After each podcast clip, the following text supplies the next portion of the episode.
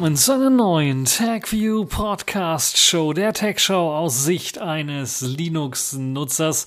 Ja, das wöchentliche habe ich mir jetzt gespart, weil so wirklich wöchentlich war es jetzt nicht, sondern eher monatlich und die Website war auch ein bisschen down. Äh, aber keine Angst, der TechView Podcast lebt noch, zumindestens auch noch in Videoform auf YouTube, falls ihr äh, das wollt oder auf Odyssey. Dort äh, werden die Sachen auch hochgeladen. Ansonsten, ja, der Audio-Podcast, der ist auch noch da und ich habe wieder mal ein paar spannende Themen herausgesucht und zusammengefasst. Zum einen geht es um Windows nur noch mit Microsoft-Account, ein Smartphone ohne Mikrofone. EU-Parlament verbietet fest eingebaute Akkus in Smartphones. Und Linux ist schlechter als Windows für Behörden. Da haben wir, glaube ich, eine ganze Menge zu reden drüber. Und Musk kauft Twitter und löst damit einen Mastodon-Hype aus. Und wir wollen uns ein wenig beschäftigen mit Mastodon, was das eigentlich ist und äh, ja, warum man sich das mal anschauen sollte. Dann haben wir Fahrradwege, die auf Holz gebaut und höher gelegt werden. Und Distro der Woche Linux Lite 6.0 ist erschienen. Und als Selfish der Woche haben wir dann auch etwas Passendes zu dem Mastodon-Thema, nämlich Tutor die Beta. Tutor Beta. Also fangen wir direkt an. Und wir fangen an mit einem Thema, was doch so ein bisschen, ja, seltsam daherkommt. Nämlich Microsoft möchte es jetzt verbieten quasi, dass man ohne einen Microsoft-Account Windows benutzen kann.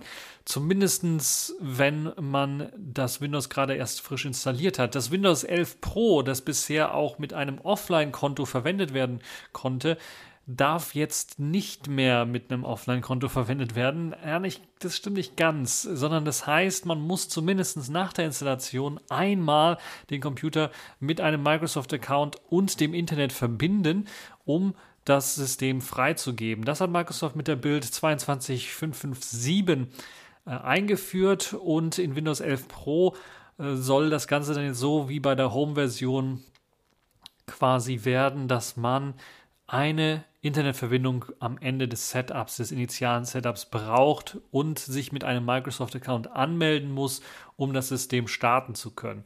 Das hat Microsoft auch in den Patch-Notizen bereits bestätigt und auch in dem Windows Insider-Programm wurde das bereits äh, klar gemacht. Und das ist, glaube ich, mal wieder ein Grund mehr, vielleicht auch wegzugehen zu, von Microsoft, wenn man eben auf einem ja, ganz normalen PC ein Microsoft-Konto haben muss, um Windows nutzen zu können, um Windows installieren zu können, ist das doch schon ein bisschen bescheuert. Klar, Windows nutzen zu können. Ihr könnt natürlich auch irgendein Webquerkonto erzeugen für das initiale Setup des Accounts und dann einfach aus diesem Account sich aus äh, abmelden und nicht mehr, ja, nicht mehr sich einloggen und dann kann man eben auch mit einem lokalen Account das Ganze weiter benutzen. Trotzdem ist das irgendwie skurril. Warum, wenn Microsoft es dann trotzdem erlaubt? Ich glaube, der große Plan dahinter ist ganz klar, das zu sagen, dass ja in Zukunft lokale Accounts dann nicht mehr funktionieren werden, sondern es muss immer in einem Online-Account gebunden werden. Und selbst wenn der Online-Account gerade nicht erreichbar ist, weil man kein Internet hat, ist eben diese Bindung an einen Online-Account wichtig und das wird Microsoft wahrscheinlich in der Zukunft dann mit Windows 12 oder wie auch immer der Nachfolger heißen wird, durchführen und dann wird es eben kein keine Möglichkeit zu geben, äh, ein normales lokales äh, System zu nutzen, ohne irgendeine Internetverbindung zu haben. Und mit Sicherheit werden da ja, Daten ausgetauscht bei der Erstellung des ähm, Ganzen und bei der Verbindung, bei dem Einlog-Vorgang so dass man sich durchaus vorstellen kann, dass Microsoft diese ganze Aktivierungsnummer, die wir mal hatten, äh, vielleicht über diesen Weg dann gehen will. Und damals war der Aufschrei ziemlich groß, auch bei Windows XP noch. Ich erinnere mich, jetzt ist er, glaube ich, relativ klein. Das hat aber auch damit zu tun, dass eben ja, Computer immer weniger wichtig werden und wir immer mehr auf Tablets und auf Smartphones angewiesen sind und da im Grunde genommen ja auch so eine Art Account-Zwang herrscht weil man sich ja eben nicht sein freies Betriebssystem auf dem Smartphone installieren kann, auf den meisten zumindest, und weil man nicht einfach sagen kann, okay, dann will ich einfach keinen Account und dann läuft das Ganze lokal bei den meisten. Natürlich ist da jetzt kein Zwang, dass man unbedingt eine Internetverbindung haben muss, um das Smartphone benutzen zu können. Das ist eben der große Unterschied hier. Und man kann auch sagen, okay, ich möchte keinen Sony-Account, ich möchte keinen Google-Account benutzen und kann dann immer auf Skip, Skip, Skip drücken. Aber irgendwann habe ich das Gefühl, wird dieser Skip-Button dort auch, äh, ja, der Überspringen-Button auch einfach verschwinden und dann haben wir dann das gleiche Problem dort ebenfalls. Nun ja, was haltet ihr von der Geschichte? Jetzt ist im Grunde genommen ja nur noch Windows 7 die einzige Windows-Version, die sowas nicht braucht. Das ist also ganz skurril.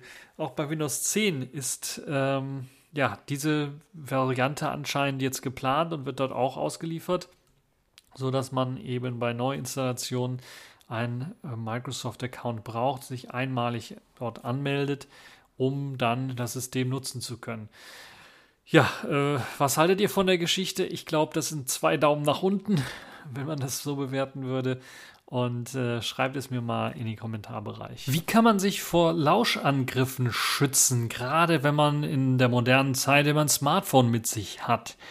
Nun, da hat die Firma NitroKey eine sehr interessante Idee. Die haben nämlich in ihrem Nitrophone 2 einfach die Mikrofone weggelassen und noch ein bisschen was mehr gemacht.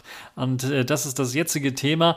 Ein Smartphone, das vor allen Dingen wahrscheinlich für die Sparte Edward Snowden und Co. ausgelegt ist, was viele Sicherheitskonzepte von Edward Snowden mit einführt. Unter anderem auch das Betriebssystem, was drauf läuft. Es ist nämlich eine ja, AOSP-Fork oder Android Fork Graphene OS, was darauf läuft das zum einen natürlich erst einmal ein bisschen mehr an Sicherheit äh, birgt, aber auch die Art, wie dieses Smartphone ausgeliefert wird, ist ziemlich interessant. Es ist sehr auf Sicherheit, Privatsphäre und einfache Bedienung ausgelegt.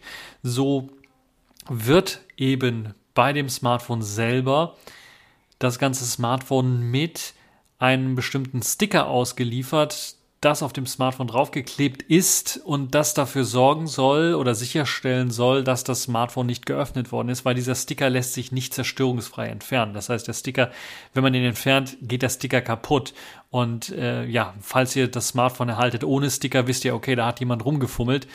Ähm, und das ist halt eben dieser ganze Trick an der Geschichte, so dass eben schon bei der Lieferung das Paket nicht abgefangen werden kann oder selbst wenn es abgefangen wird, äh, man es nicht wieder schafft, die Sticker ordentlich draufzukleben auf das Gerät, sodass man sofort weiß, okay, da wurde was manipuliert. Und selbst wenn es geschaffen werden könnte, gibt es noch eine zusätzliche Sicherheitsfunktion, äh, nämlich eine Auditor-App, die überprüfen kann, ob das Betriebssystem des Gerätes verändert worden ist, also ob da nachträglich irgendwie was rumgefuhrwerkt wurde oder nicht. Und das ist sicherlich auch eine sehr interessante Sache. Außerdem liegt äh, zumindest hier bei Golem und dem Testbe Testgerät, was die vorgelegt bekommen haben, auch noch ein Headset bei. Dieses Headset wird eben benötigt, weil keine Mikrofone im Gerät selber verbaut sind, um natürlich telefonieren zu können. Und damit das Headset natürlich auch irgendwie bugfrei ist, also da auch keine Wanze oder sowas drin steckt, wird das Ganze auch in einem in einer extra Tüte äh, reingesteckt. Fraud-Stopper-Tüte heißt das Ganze, wo also auch sichergestellt werden kann, dass eben da auch nicht manipuliert worden ist. Und das ist sicherlich auch eine der guten Geschichten. Also, die, das Nitrophone 2 hat ein Headset, was mitliegt. Das heißt aber nicht, dass es einen 3,5 mm Klinkenanschluss hat. Wo kämen wir denn dahin? Nein, sondern sie haben tatsächlich nur ein USB-C.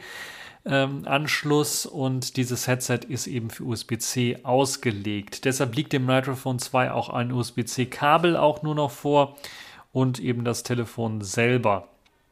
Man kann natürlich dann auch auf Wunsch auch andere Sachen konfigurieren, zum Beispiel auch die Frontkamera oder alle Kameras ausbauen lassen und äh, dann auch äh, so selber eigenständig bestimmen, wie hoch das Sicherheitslevel in dem Smartphone sein soll. Die Lautsprecher des Smartphones, denn es gibt tatsächlich eine Hörermuschel und Lautsprecher, die sind so ausgelegt, dass diese nicht auch als Mikrofon missbraucht werden können. Dazu werden sie direkt an den AD-Wandler angeschlossen und das soll eben es äh, unmöglich machen, das auch als Mikrofon zu verwenden. Das ähm, ist sicherlich auch eine tolle Geschichte. Neben dem USB-C-Headset gibt es auch die Möglichkeit, natürlich Bluetooth-Kopfhörer ähm, anzuschließen, mitgeliefert werden, zumindest bei dem Testgerät, was Golem vorlag, auch die JBL Tune 225 True Wireless Headsets, die eben einem auch ermöglichen, damit zu telefonieren, was sicherlich ziemlich interessant sind. Ja, die sicherste Variante, weil Bluetooth ja natürlich auch abgehört werden kann, ist sicherlich auch die Kabelverbindung dann mit den Kopfhörern. Und die lassen sich für sich einfach abzielen und dann hat man eben keine Mikrofone, die einfach lauschen können. Und das ist sicherlich eine sehr, sehr interessante Geschichte, wie ich finde. Und äh, ja, Standortbestimmung, Navigation primär über GPS-Signale sind auch möglich. Natürlich Rotationssensor und äh, Kompass werden ähm, ebenfalls genutzt. Ähm, und ja, die, die werden allerdings jeweils nur zur Optimierung benutzt, ähm, aber nicht wirklich benötigt.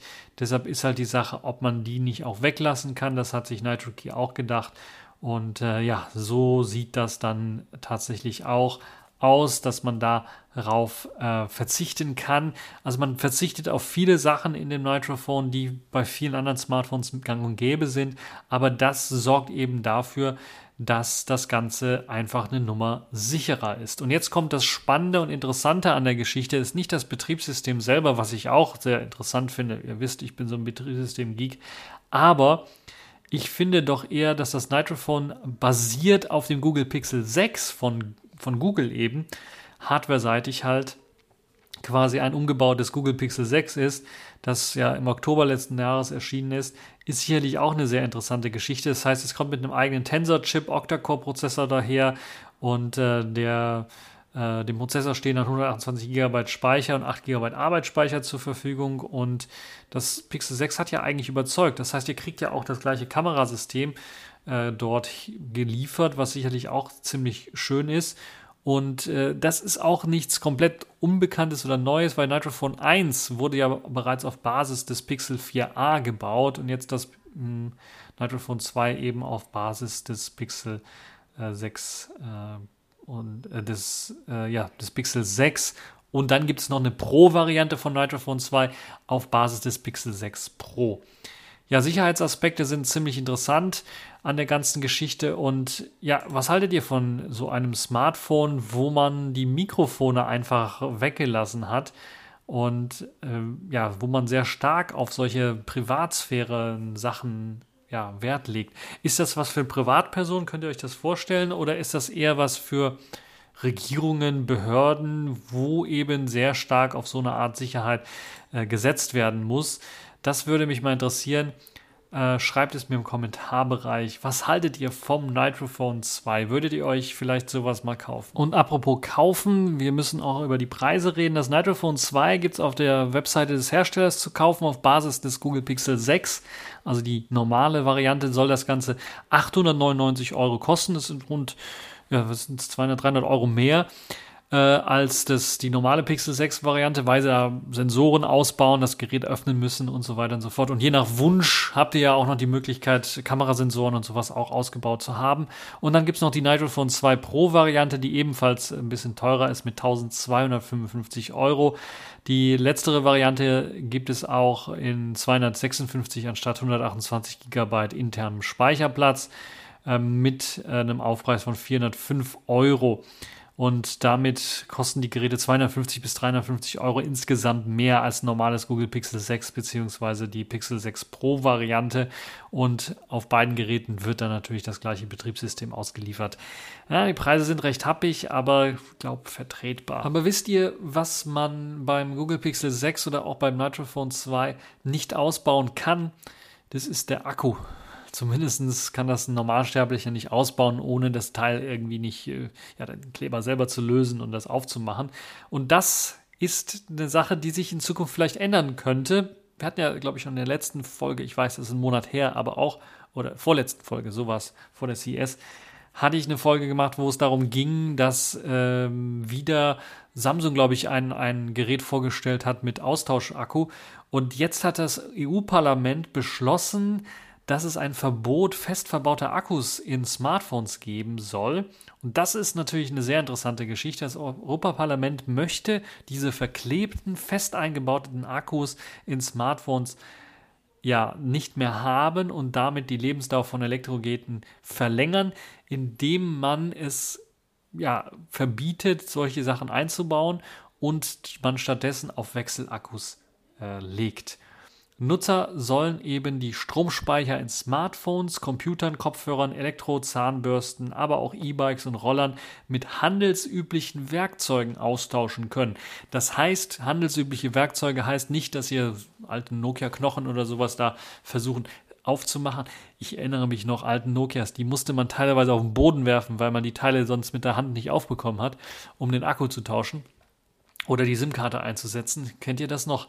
Nun ja, ähm, und dann hatte man ein Loch im Boden. Ja, so war, so sah das aus. Naja, auf jeden Fall ähm, heißt, handelsübliche Methoden würden auch heißen, wenn das eben ähm, verschraubt wäre an der einen oder anderen Stelle, dass man da die Schrauben lösen können muss. Also das nicht, dass ihr da einen flabberigen Plastikdeckel oder sowas habt, sondern dass es irgendeinen Weg gibt, so einen Akku auszutauschen aus, Hand, aus irgendeinem Weg, also eine Schraube lösen und dann versuchen, den Deckel, äh, den Akku rausnehmen zu können. Das ist der Plan des Europaparlaments. Das Ganze soll dann umgesetzt werden. Das kann ja noch etwas dauern. Äh, das Europaparlament hat auch beschlossen, dass die Anteile recycelter Rohstoffe wie Lithium, Nickel, Kobalt oder Blei in Batterien und Akkus stärker ähm, steigen werden und dass aus dem Grunde man da bis zum Jahr 2026 eine Recyclingquote von 90 Prozent erreichen möchte. Und äh, das europäische Pfandsystem für Batterien und Akkus soll dabei helfen, helfen äh, dass man halt eben dort äh, eben größeres Recycling herbekommt für, für ganzen Akkus und das dafür sorgen soll, dass dann mehr und mehr Hersteller dann äh, Austauschakkus äh, anbieten oder die Möglichkeit, den Akku austauschen zu lassen. Ich habe das Gefühl, es soll zwar, die Regelung soll am 1. Januar 2023 bereits in Kraft treten, ich habe aber das Gefühl, dass äh, das sich nicht wirklich umsetzen lassen wird, weil die Hersteller jetzt alle schon sich so eingeschossen haben. Also entweder es wird ein Erfolg und es klappt und die Hersteller machen das wirklich, oder es wird so sein, dass die Hersteller sagen, okay, handelsüblicher Weg, könnte ja auch heißen, ihr schickt uns das Smartphone ein und wir tauschen euch den Akku kostenlos. Ihr habt dann also in eurer Garantiezeit, die zwei Jahre ist, äh, habt ihr die Möglichkeit, den Akku ähm, einmal aus oder zweimal austauschen zu lassen. Ähm, das, glaube ich, könnte eine der Lösungen sein, ein Workaround für die Hersteller, die weiterhin Unibody Designs und so haben wollen ähm, wäre eine der Möglichkeiten. Die andere Sache wäre, wäre natürlich cool, wenn einer der größeren Hersteller, Samsung, Sony, na Sony nicht mehr, aber Samsung, Apple oder Apple, ah, wahrscheinlich auch nicht, aber mh, hm, ja, einer der größeren Hersteller vielleicht auf die Idee kommen würde, okay, wir machen das, wir machen das so elegant und schön, dass das andere Hersteller dann von uns übernehmen wollen oder die dann schnell auf diesen Zug aufspringen müssen. Könnte eine interessante, spannende Sache werden, vor allen Dingen, wenn ich mir überlege, wir kriegen immer schnellere Ladetechniken. Wir kriegen teilweise zwei Batterien jetzt in Smartphones drin, damit das schnelle Laden überhaupt funktioniert, mit 66 Watt und höher.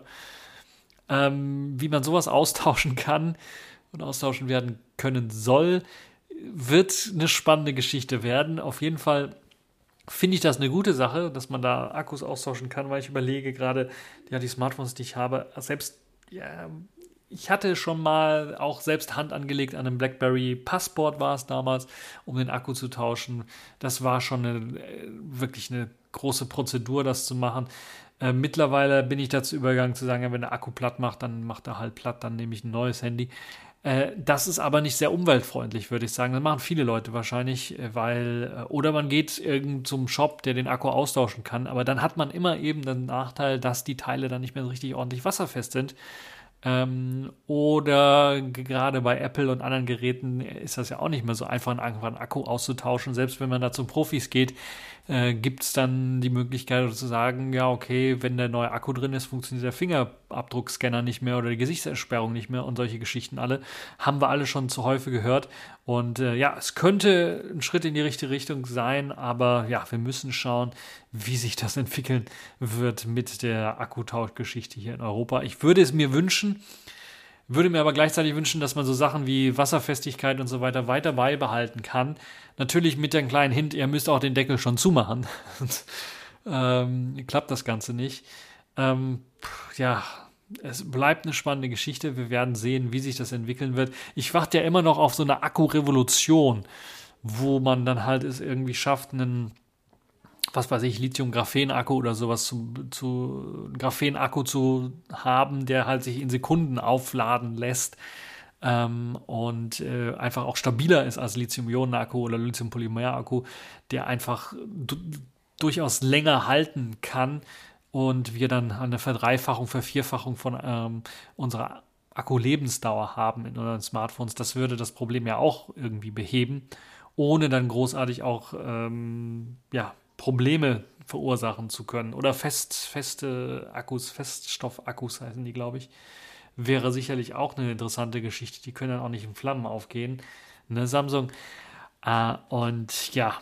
Ja, was haltet ihr von der Geschichte? Worauf wartet ihr in Sachen Smartphones und Akkus und Revolutionen? Schreibt es mir im Kommentarbereich. Und wo ich immer vom Kommentarbereich rede, das wird sicherlich ein, eine Bombe sein. Zumindest hat es im Heise-Forum eingeschlagen wie ein eine Bombe. Dort gab es nämlich ein Interview mit einem IT-Leiter der Stadt Schwäbisch Hall, die ja vor kurzem auf Linux umgestiegen sind. Vor kurzem, ich glaube, ein Jahr ist es schon her. Und ja, da gab es ein Interview mit ihm und er hatte dann tatsächlich äh, den Satz rausgehauen, unter Linux leidet die Produktivität oder das als Conclusio gezogen. Und das ist natürlich schon ein starkes Stück, was natürlich jetzt zur starken Diskussion auch beitragen wird, was das Ganze angeht. Das Interessante ist allerdings, muss ich ganz ehrlich sagen, klar, man ist von Microsoft Windows und Office auf quelloffene Software gewechselt, Linux und LibreOffice. Das ist natürlich erstmal eine gute Sache, würde ich mal behaupten auf ähm, ja nicht proprietäre Software zu setzen und dann auch nochmal das Ganze, äh, ja, ich will nicht sagen, kosten freier zu halten, aber zumindest ist man, äh, hat man sich gelöst von der Abhängigkeit zu Microsoft-Produkten. Jetzt ist natürlich die Frage, hätte man nicht vorher auch dann wissen können müssen, gerade für so ein IT-Projekt, okay, das wird Probleme geben mit bestimmten Makros im Office-Bereich, das wird vielleicht Probleme geben mit bestimmten PDF-Dateien, weil wir keinen Adobe Reader auf Linux haben, nicht mehr. Oder hätte man das nicht einfach vorher wissen müssen und dann Alternativlösungen dafür basteln müssen? Das ist halt die große Frage, die sich da stellt, weil das sind so die Hauptkritikpunkte, weshalb dann auch eben gesagt wurde, äh, dass Open Source im, äh, im Beispiel PDF-Bearbeitung, Verarbeitung klar hinterherhinke. Was aber auch eine interessante Geschichte ist, weil das eigentlich so nicht stimmt, sondern es geht ja dabei um ein proprietäres PDF-Format, was Adobe gefördert hat mit bestimmten Formularen und bestimmten Formularfeldern und äh, Instruktionen dort, die halt eben spezifisch für Adobe sind.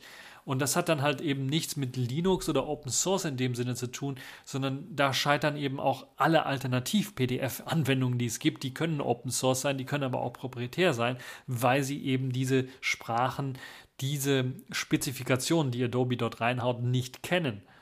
Und äh, das ist schon ein bisschen unfair, das jetzt der Open Source Welt anzukreiden, sondern das ist ein generelles Problem, was ihr mit verursacht habt, indem ihr gesagt habt, wir benutzen dieses eine Produkt die ganze Zeit lang, anstatt auf einen offenen Standard zu setzen. Und das ist äh, ja äh, ein Problem, was man durchaus sehen können muss. Auf der anderen Seite gibt es auch berechtigte Kritik, wo zum Beispiel gesagt wird, dass äh, Drag and Drop immer mal wieder Probleme macht zwischen verschiedenen Anwendungen hin und her. Zum Beispiel klappt es meistens nicht, eine Datei aus einem Dateimanager in den Browser zu ziehen, und das ist natürlich schon ein starkes Stück, würde ich sagen. Wobei ich habe jetzt hier mal einen KDE Plasma Desktop und wenn ich dann Dateimanager habe und das in den Browser reinziehe, klappt das doch. Also stelle stell ich mir die Frage, ist das ein Problem, ein reelles Problem?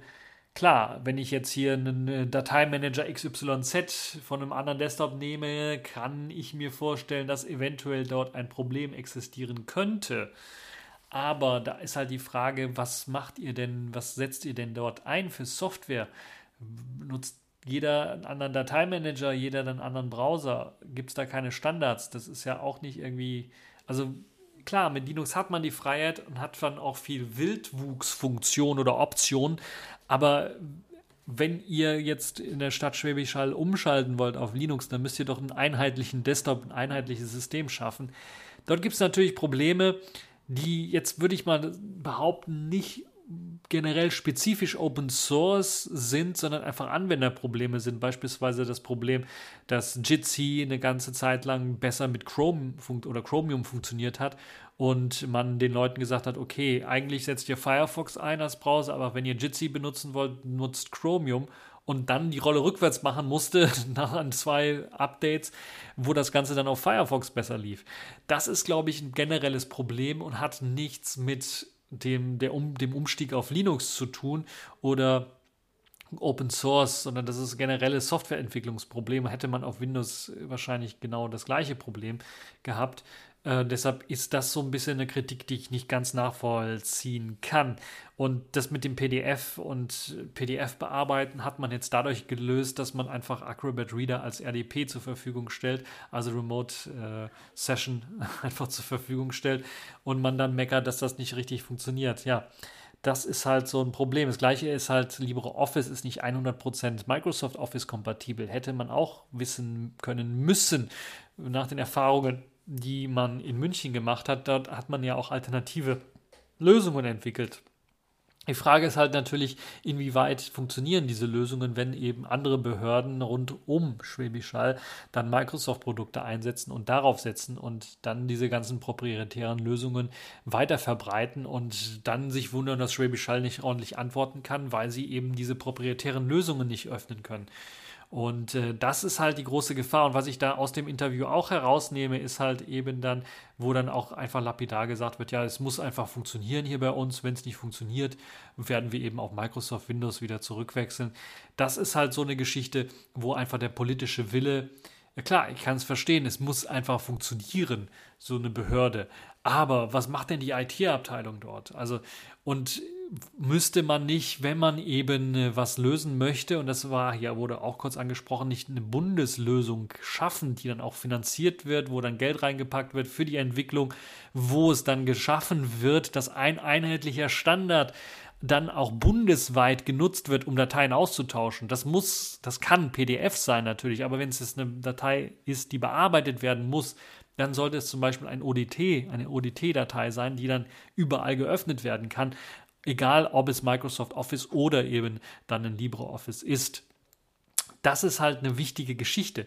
Aber solange das nicht gemacht wird, solange so ein Standard nicht vorgeschrieben wird, wird man in diesem Chaos äh, weiter bleiben. Das Chaos ist, existiert ja auch bereits schon unter Microsoft-Produkten, wenn jemand eine Office, ältere Office-Version benutzt, ein Bundesland, andere eine neuere Version und dann funktionieren die Makros nicht mehr oder dann funktioniert äh, das eine oder andere dann nicht mehr oder das Layout sieht anders aus.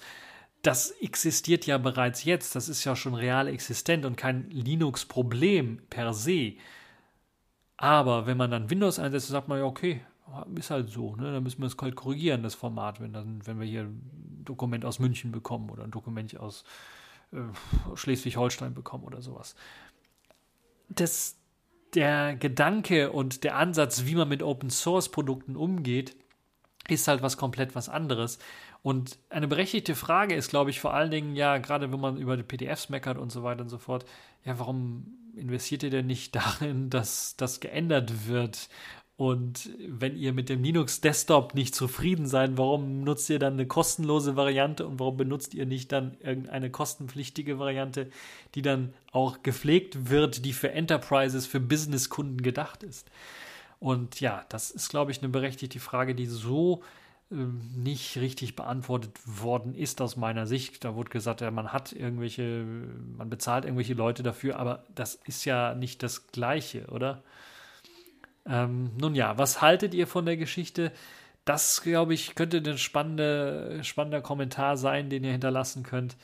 Ähm, ich bin durchaus auf der einen Seite verständlich, klar, man möchte, dass die IT einfach funktioniert und man kann alleine nicht die Welt verändern. Also wenn ich jetzt hier äh, einen Freundeskreis habe, die alle äh, WhatsApp benutzen und ich sage, nee, ihr könnt mich nur über Signal erreichen, äh, werde ich einfach ausgeschlossen. Und das ist dann die Konsequenz. Und dann, wenn ich einfach arbeiten muss mit den Leuten zusammen, im Studium war es ja genauso, musste dann eben Skype verwendet werden, weil es äh, anders nicht ging. Und ich vermute, dass wir ja, Linux in weiter Hinsicht auf äh, Behörden-Desktops nicht bekommen werden, wenn es keine breite Förderung des Bundes dafür gibt und wenn nicht mehrere Bundesländer, Städte zusammenarbeiten, äh, um sowas zu schaffen. Weil da muss der Wille da sein, eine Veränderung zu schaffen.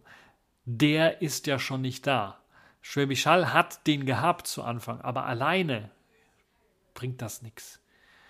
Und da kommen wir auch zu, zu einem super Übergangsthema, nämlich zu Twitter und Musk. Da kommen wir zum nächsten großen Thema. Musk hat nämlich Twitter gekauft, hat dafür ein paar Tesla-Aktien verkauft, hat genug Geld damit eingebracht, dass er sich eben Twitter kaufen konnte und die Twitter-Leute sogar gesagt haben, ja, okay, hier kannst du haben. Das hat dazu geführt, dass jetzt der Massenexodus aus Twitter, nein, so schlimm ist es nicht, aber dass viele Leute sich jetzt nach Alternativen umschauen und die Alternative Nummer eins dann Mastodon ist. Ein neuer Mastodon-Hype ist ausgebrochen. Viele Leute sind jetzt auf Mastodon umgestiegen, aber da ist eben, deshalb anknüpfend zu diesem Thema, das gleiche Problem. Wenn ich nur alleine auf Mastodon, was ich vor ein paar Jahren schon war, fast alleine, sagen wir mal so, ich wurde auch dahin getragen von äh, Kollegen, äh, Mastodon auszuprobieren. Habe ich Mastodon ausprobiert und aber man fühlte sich dann doch einsam und alleine, weil da waren ne, ja die paar Piepnasen, die man so kennt. Und das ist dann alles gewesen. Und so ist natürlich so ein Kampf gegen Windmühlen. Da gewinnt man nicht viel, da gibt es halt eben nicht viel. Aber jetzt durch diese Musk-Geschichte und dadurch, dass auch Prominente dann sagen, okay, Twitter, vielleicht gucke ich mich nach einer Alternative, gucke ich mich nach einer Alternative um und äh, sind dann auf Mastodon führt natürlich dazu, dass dann auch andere sagen, okay, ah, der äh, probiert Mastodon aus. Ich habe vielleicht auf Twitter keine Möglichkeit gehabt, mit dem irgendwie direkt zu kommunizieren. Auf Mastodon ist es jetzt möglich, weil da so wenig Leute nur sind. Schnell auf Mastodon umziehen oder einen Account machen, gucken, was das ist. Und äh, ja, dadurch wird halt so eine Art Hype ausgelöst. Und der hält jetzt schon was länger an, als ich das auch tatsächlich gedacht habe. Ich gedacht habe, okay, da kommt dann mal ein kurzer Hype, weil da ein Prominenter vielleicht auf Mastodon umzieht oder das mal erwähnt. Nein, es ist tatsächlich so, dass da jetzt ein größerer Trend wohl losgetreten worden ist, zumindest jetzt die letzten paar Tage. Und ja, so ein kleiner Hype ausgelöst worden ist. Jetzt müssen wir nochmal erklären für die Leute, die noch nie was von Mastodon gehört haben, was ist denn jetzt Mastodon? Mastodon ist so eine Art Twitter-Alternative, könnte man sagen. Also Twitter nur in grün. Ähm, ja, ungefähr so oder in dunkelblau. Anstatt Vögelchen hat man da jetzt einen Elefanten, beziehungsweise den Urvater des Elefanten, eben ein Mastodon als äh, Haustier, äh, nee, als äh, Maskottchen, könnte man das auch sagen. Und es gibt aber technisch doch schon größere Unterschiede, wo Twitter eben einer einzelnen Person, einem äh, jetzt Musk gehört beispielsweise, Elon Musk gehört, oder eine Firma gehört und der ganze Server der Firma gehört und alle Leute sich da anmelden und wenn sie einen Tweet tweeten wollen, dann eben auf Twitter sein müssen. Ist das bei Mastodon nicht so? Mastodon ist nämlich ein Stück Software erst einmal primär und kein, äh, auch ein Service, aber kein Service per se, sondern dort habt ihr die Möglichkeit, erst einmal, weil es Open Source auch ist, euch zu sagen, okay, Mastodon installiere ich mir nicht nur einen Client auf meinen eigenen PC, sondern auch meinen eigenen Server. Ich mache einen eigenen Mastodon, ich mache mein eigenes Twitter auf, so nach dem Motto. Das hat sich auch äh, Donald Trump gedacht und hat seinen, wie hieß es, Truth Social Media Plattform da erschaffen.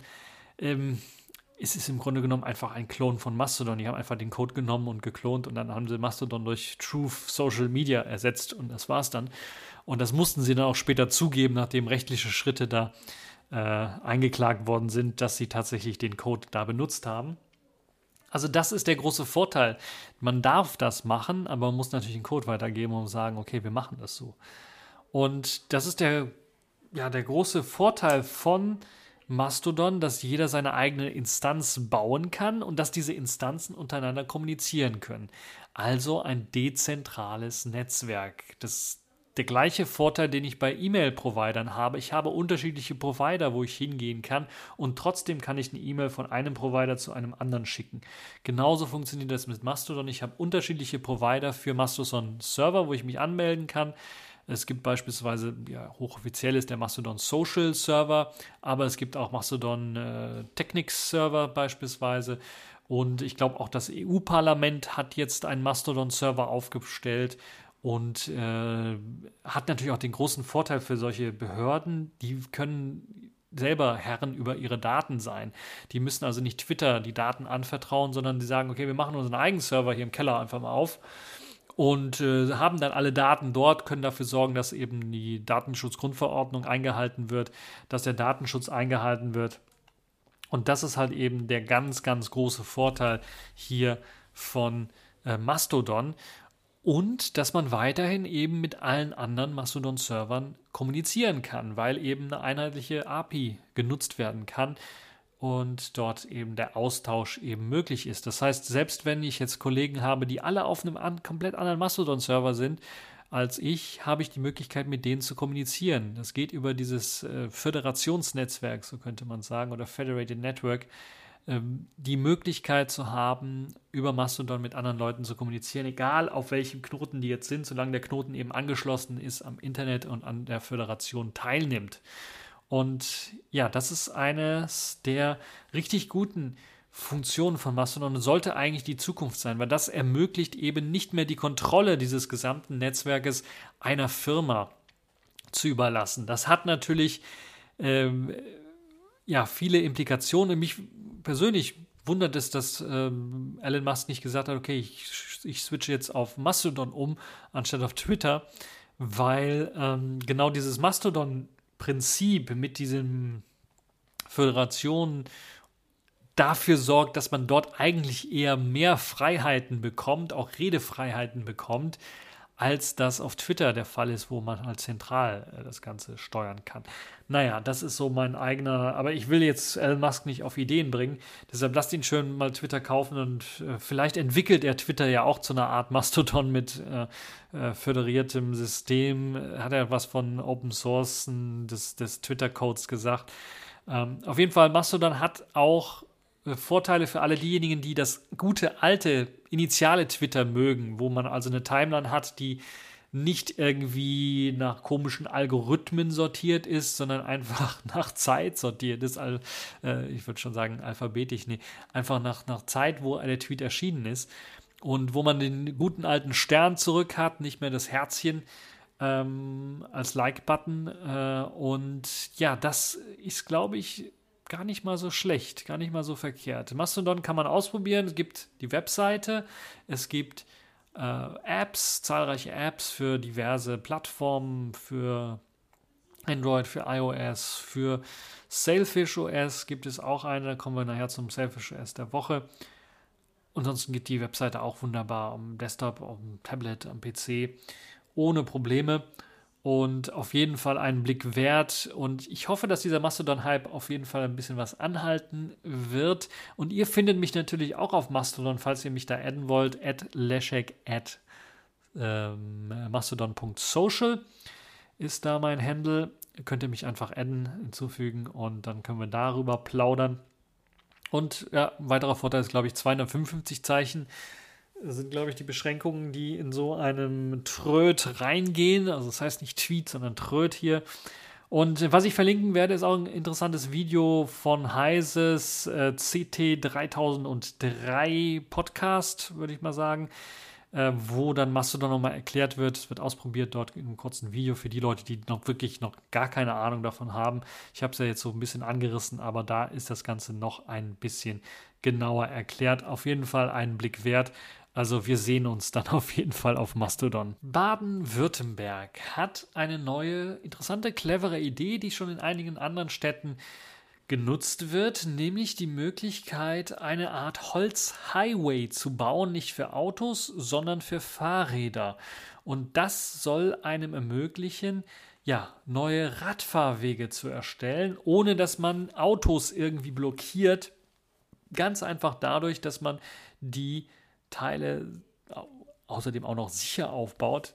ein bisschen was höher baut. In fünf Meter Höhe etwa auf Stelzen soll eben eine ja, ähm, Autobahn für Radfahrer entstehen. Das Schweizer Startup hat, äh, das, wie heißt das Schweizer Startup? Ein Schweizer Startup, gibt es einen Namen dafür, URBX, glaube ich, heißt das Unternehmen, ähm, hat die sogenannten Bike Highways vorgestellt, ein Radverkehr, der eben oberhalb des eigentlichen äh, Stadtverkehrs dann stattfinden kann, auf Stelzen in einem Holzstecksystem zusammengesteckt, ähnlich wie man das von ja, Carrera-Bahnen und ähnlichen äh, Spielzeug-Autorennbahnen her kennt, hat man einfach ein komplettes Stecksystem gebaut und kann dann in eine Richtung, zwei Richtungen, jeweils zwei Spuren in eine Richtung dann ein Autobahnsystem für Radfahrer erzeugen. Was, also, also ein Autobahn, sage ich schon. Ja, ein Highway-System für Radfahrer erzeugen, was wirklich dann Highway ist, weil er halt eben höher gelegt ist, dieser Radweg. Und äh, Baden-Württemberg hat jetzt tatsächlich äh, sowas zumindest mal angedacht. Der baden-württembergische Verkehrsminister Winfried Herrmann hat ähm, angegeben, dass er sich das äh, durchaus vorstellen kann, ähm, dass man so etwas vielleicht in die Städte mit mal einbaut und dann mal zu gucken, wie sich das Ganze entwickeln könnte. Also über den Boden einen kleinen Radfahrweg erzeugen.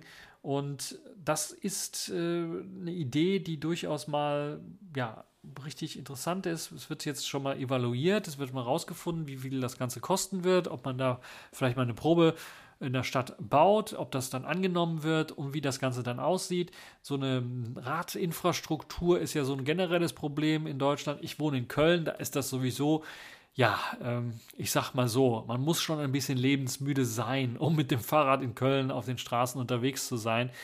Äh, das ist schon, ähm, es wird immer freundlicher für Radfahrer, aber es ist eben das alte Prinzip, man quetscht, also man auch zwei Fahrspuren macht man halt eben eine Fahrspur für Autos und die andere, da quetscht man halt den Radfahrer mit rein und der wird wirklich auch eingequetscht in den meisten Fällen dort so ein bisschen. Man fühlt sich dann so ein bisschen eingequetscht und eingeengt und es ist sehr risikoreich dort zu fahren. Und ich kann mir vorstellen, dass wenn man das Ganze dann auf Stelzen stellen würde, ohne dass der Autoverkehr dann blockiert würde, würde, würden sich erstmal die Autofahrer freuen, die dann weiterhin Auto fahren, aber auch die Fahrradfahrer würden sich freuen, die dann auch keinen Stress mit Autofahrern haben, denn also da auch nicht zusammenstoßen können oder ja, eine Ampel grün und man möchte rechts abbiegen und da hat der Fahrradfahrer auch grün und wie oft wird dann Fahrradfahrer übersehen und äh, Gott sei Dank äh, ist das meistens nur einfach mal so ein kurzer Schreckmoment für den Radfahrer und den Autofahrer. Aber manchmal kann das dann halt auch, eben auch tödlich enden. Und das ist halt äh, dann durchaus eine Idee wert. Ist natürlich etwas beschränkt. Wie viele Meter sind es? 100? Nee, 500 wäre viel. Äh, 5 Meter über, über der Oberfläche. Wäre natürlich ein bisschen, müsste man gucken, ob da so LKWs durchpassen, drunter passen. Ne? Ähm, ja, Baden-Württemberg könnte Fahrradhighway-Strecken und äh, Radschnellwege bauen, vor allem in Städten. Bis 2030 will das Land 20 Radschnellwege bauen, je 20 bis 30 Kilometer lang. Äh, Kostenpunkt sind etwa eine halbe Milliarde Euro. Das ist nicht wenig und Ziel ist es in allen Metro, äh, Metropolregionen solche Radschnellwege hinzubekommen weil wir anders die Stauprobleme nicht wegbekommen, sagte der Ministerpräsident Kretschmer. Kretschmann, so heißt der Mann. Äh, ja, die Menschen, Menschen müssen sich zudem klimafreundlich bewegen. Ja, äh, kommt ihr recht spät drauf, aber ja, Gott sei Dank kommt man drauf. Und ich finde das eine tolle Sache, wie ich finde. Also, das ist wirklich, ähm, könnte ich mir durchaus vorstellen, dass man dass das helfen könnte. Ich könnte mir nicht nur das vorstellen, ich könnte mir auch vorstellen, dass man generell äh, auch den Autoverkehr so ein bisschen abklemmt vom restlichen Verkehr, dass man vielleicht auch mehr Brücken baut oder vielleicht so ein Brückennetz baut oder quasi eine eigene Straße für Fußgänger baut über der eigentlichen Straße. Also nur ein Fußweg oberhalb der Straße, dass quasi die Straße fast komplett unter der Brücke ist. Also die müssen auch nicht so groß sein, diese Brücken.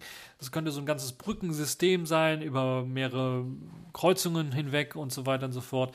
Äh, es müssen auch nicht so, ja, so statische Brücken sein, wo man wirklich eine Treppe hochgehen muss, äh, wirklich steil, sondern es kann so fließend sein. So, so wie die Autobahnbrücken quasi dann auch nicht ganz steil hochgehen, sondern langsam ansteigen, kann ich mir auch vorstellen, dass man so etwas für, äh, für Fußgänger schafft und dann vielleicht, wenn man es groß genug macht, dann auch für Radweger, äh, Radwege dort auch macht, für Radfahrer. Radwege dann äh, dort auch hinbaut. Das wäre so meine Idee, wie man das Problem. Natürlich, das kostet Geld, muss man Geld in die Hand nehmen, aber dieses äh, Problem der immer mehr Autos in den Städten und auf den ähm, Wegen und dann, dass man dann die Wege kleiner macht und hofft, dass dann weniger Autos fahren, das funktioniert nicht. Und Klar, äh, das Ganze kann noch attraktiver gemacht werden, müsste noch attraktiver gemacht werden, indem man viel Geld in die Hand nimmt, nicht nur solche Brücken zu bauen und solche Highways für äh, Radfahrer baut, sondern auch noch gleichzeitig äh, es ermöglicht, gerade in Innenstädten dort wirklich dieses 9-Euro-Ticket beispielsweise, halte ich eine super sinnvolle System, das dauerhaft zu etablieren äh, kostet natürlich viel Geld, aber das ist das, was in Städten vor allen Dingen dafür sorgen würde, dass der Verkehr entlastet werden könnte, wenn halt Leute sagen, okay, ich bezahle hier meine 9 Euro und habe dann die Möglichkeit, äh, einen Monat lang einfach in die Stadt zu fahren. Äh, die ganze Zeit. Das ist wirklich eine Sache, das ist eine große Entlastung. Habe ich mir schon immer gewünscht. Es gab ja mal, oh, da, damals wurden sie belächelt, kostenlose äh, Tickets oder Fahrtickets von der Piratenpartei, die das mal vorgeschlagen hat für Städte. Äh, das ist aber, vielleicht kam die Idee zu früh. Das ist der Weg, den man gehen muss, wenn man die Städte etwas ja, autofreier haben möchte. Muss man es einfach ermöglichen, dass der ÖPNV in Städten gefördert wird. Am Land ist das wieder was anderes. Da müsste der ÖPNV auch gefördert werden, aus meiner Sicht der Dinge. Äh, aber klar, da ist äh, Autofahren eher angesagt und da wird man so schnell auch keine Veränderung hinbekommen. Aber in Städten, da muss eine Veränderung passieren, weil man äh, sieht das ja, wenn man in den Städten, Großstädten, in Köln beispielsweise unterwegs ist, wie schnell da äh, Stau herrscht und auf einigen Strecken immer Stau herrscht. Äh, kann man also nichts machen, so eine Art Raschauer. Und äh, ja, ich will keine amerikanischen Verhältnisse, wo das normal ist, sondern ich will tatsächlich die Möglichkeit haben, von A nach B zu kommen, ohne dass ich da irgendwie drei, vier Stunden irgendwo im Stau stehe. Accepted. Connecting. Complete. System activated. All systems operational.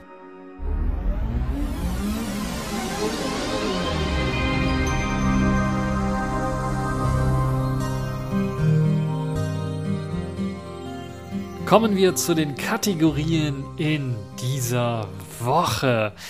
Wir fangen an mit der Distro der Woche. Das ist diesmal Linux Lite 6.0. Und dort gab es einen interessanten Artikel und einen kleinen Testbericht von Computerbase.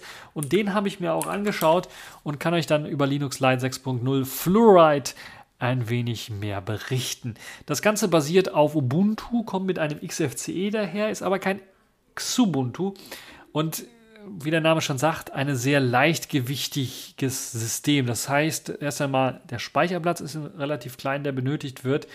Und zum anderen auch das ganze System ist eben auch für ältere Rechner ausgelegt. Man muss nicht unbedingt eine RAD-Beschleunigung haben. Und mit dem Linux-Kernel 5.15 LTS ist das aber auch ziemlich aktuell. Es gibt ein Chromium 100 und Firefox 99 sowie Thunderbird 91, LibreOffice 732, GIMP 2.1030, VLC 307, äh, 3017 und Mesa 22.